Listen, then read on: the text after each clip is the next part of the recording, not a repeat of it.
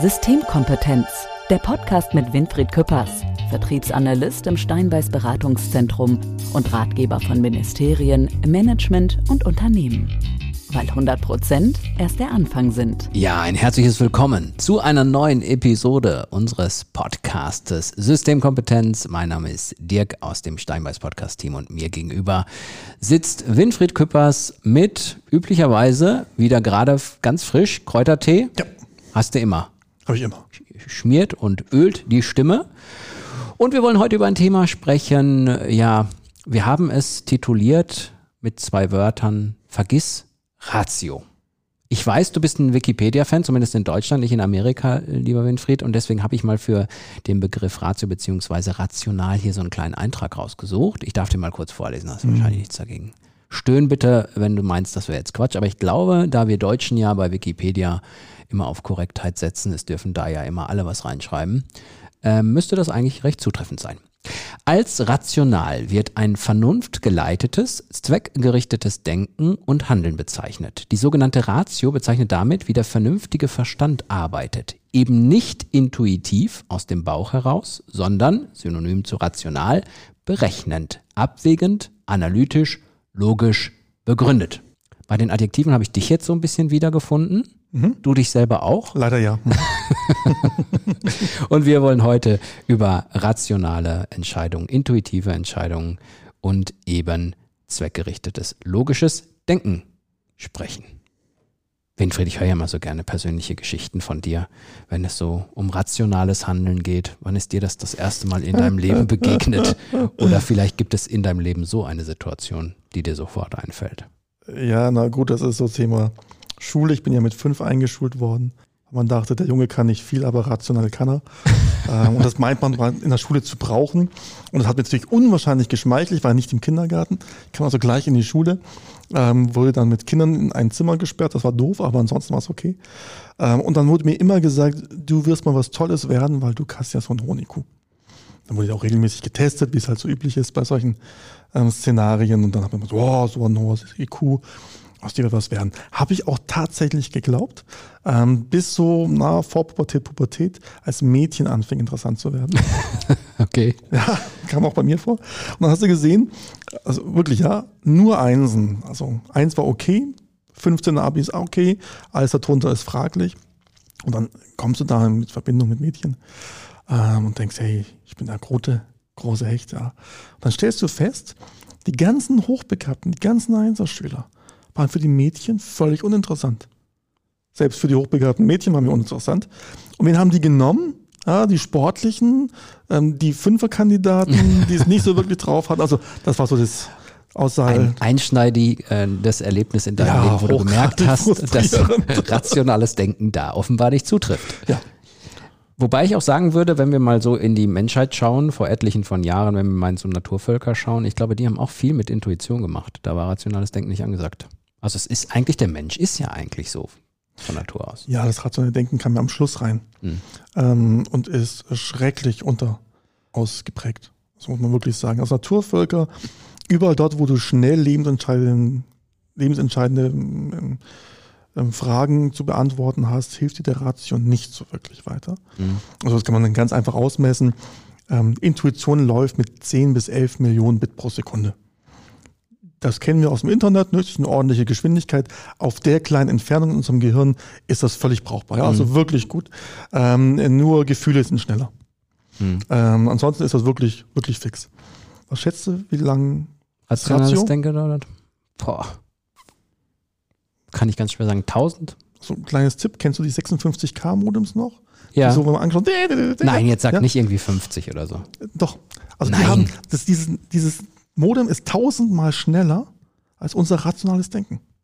Ach. Also 56K ist ja 56.000 und, und unser hat 50 Bit. 50 Bit pro Sekunde kann unser Ratio denken. Und wenn du dann sagst, hey, ich will schnell Entscheidungen treffen und nimmst das langsamste Pferd, ist irgendwie doof, ja. Also das ist so, als wenn du sagst, hey, mir wird immer gesagt, der, dein Gehirn ist der König, ja. Mhm. Dein Gehirn Ratio ist oder König und jemand Leistungsfähigkeiten. Und nachher festgestellt ist die Schlange kann wunderbar in jeden Winkel kriechen, kann toll schwierige Sachen durchdenken, mhm. aber hat halt keine Beine, ist deswegen ziemlich langsam. Ähm, und attraktiv auch nicht so wirklich. Ähm, und das ist so, das so der Hintergrund, warum Naturvölker das rationelle Denken nicht so gebraucht haben. Dann kam ja diese Zeit der Epoche, wo man die Aufklärung hatte und alles durchdacht hat mm, und alles mhm, hinterfragt hat. Mm. Da kannst du es extrem gut gebrauchen. Also rationales Denken funktioniert ja wunderbar, Logik funktioniert ja wunderbar, wenn du was Neues erforschen willst, wenn du komplexe Sachen oder gar komplizierte Sachen noch besser durchdenken möchtest, da ist es sehr brauchbar. Mm.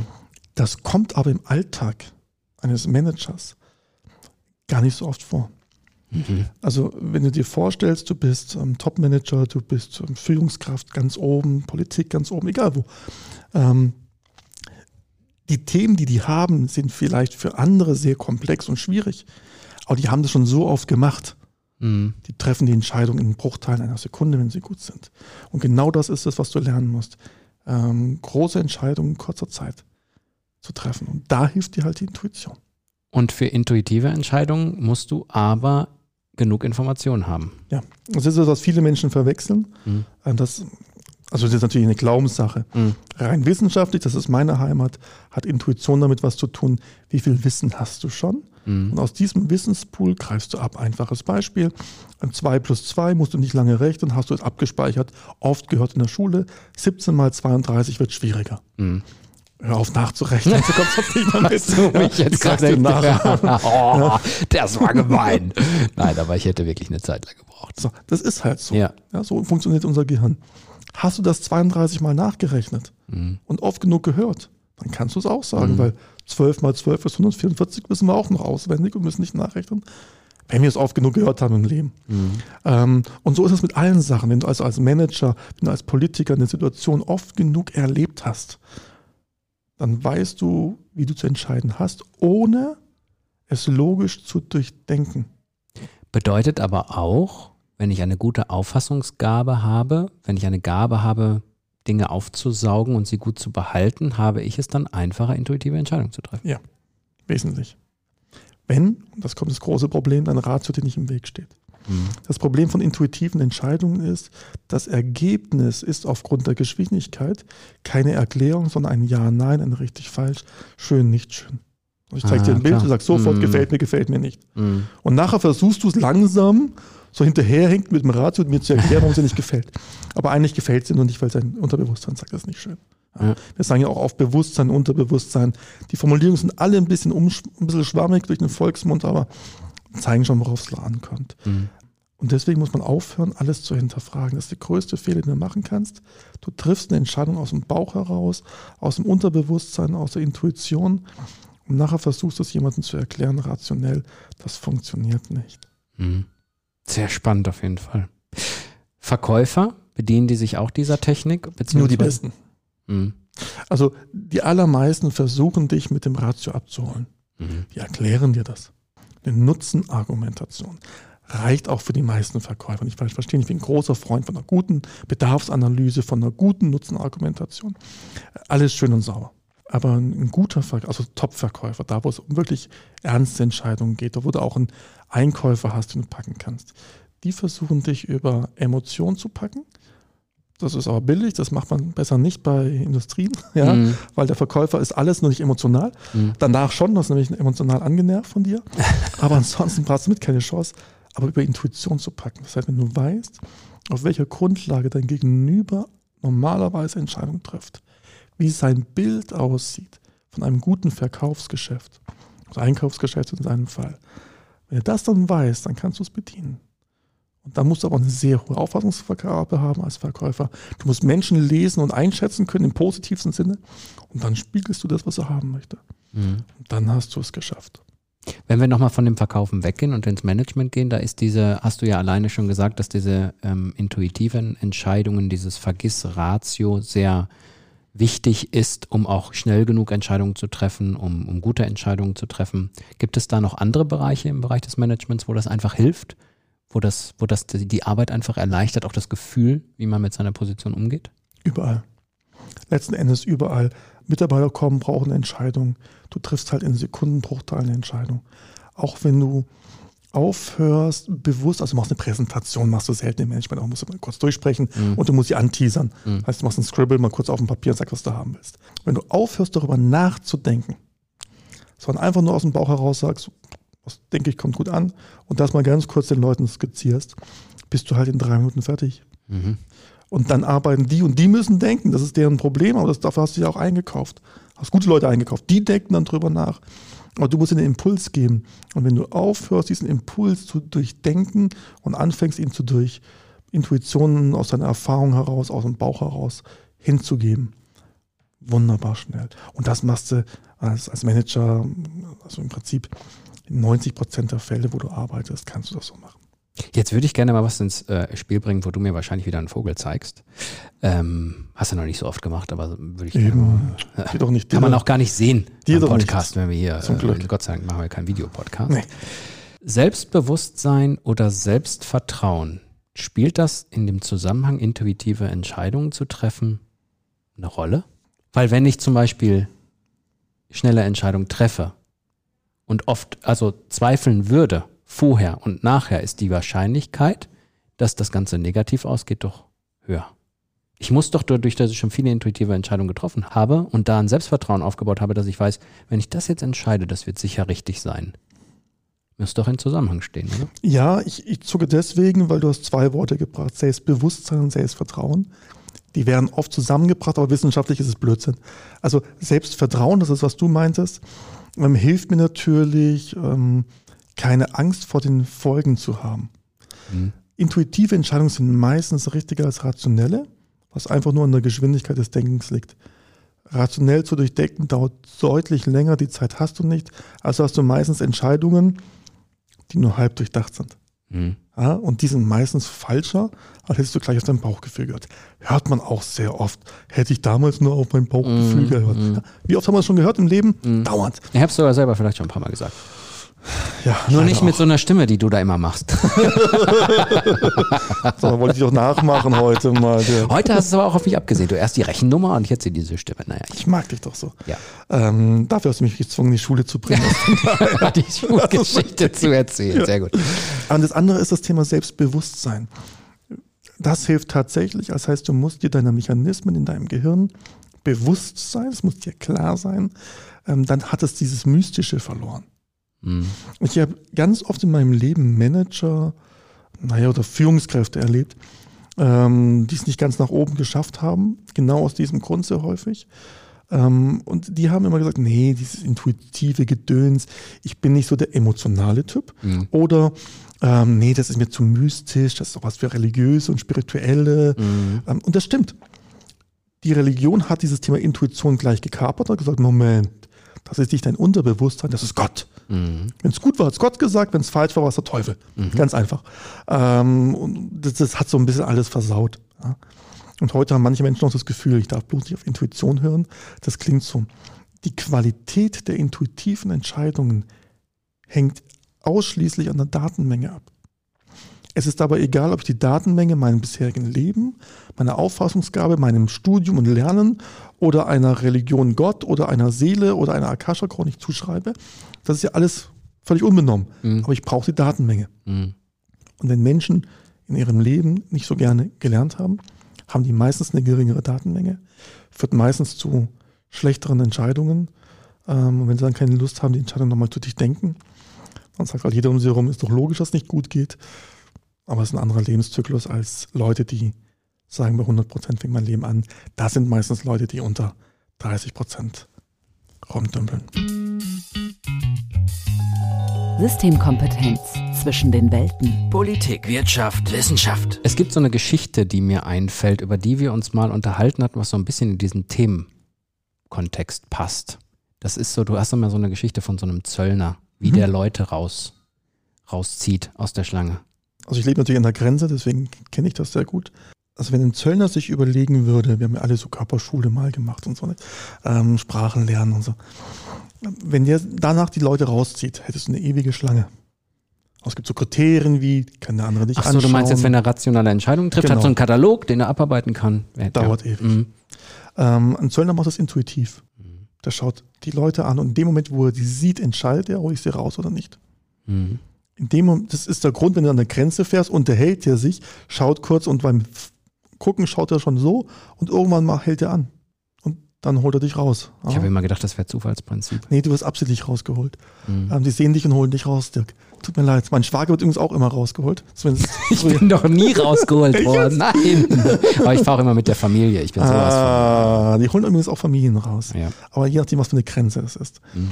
Ähm, wo viel Drogen geschmuggelt werden, übrigens tatsächlich, werden Familien oft genommen, die sind oft unter dem Kindersitz versteckt.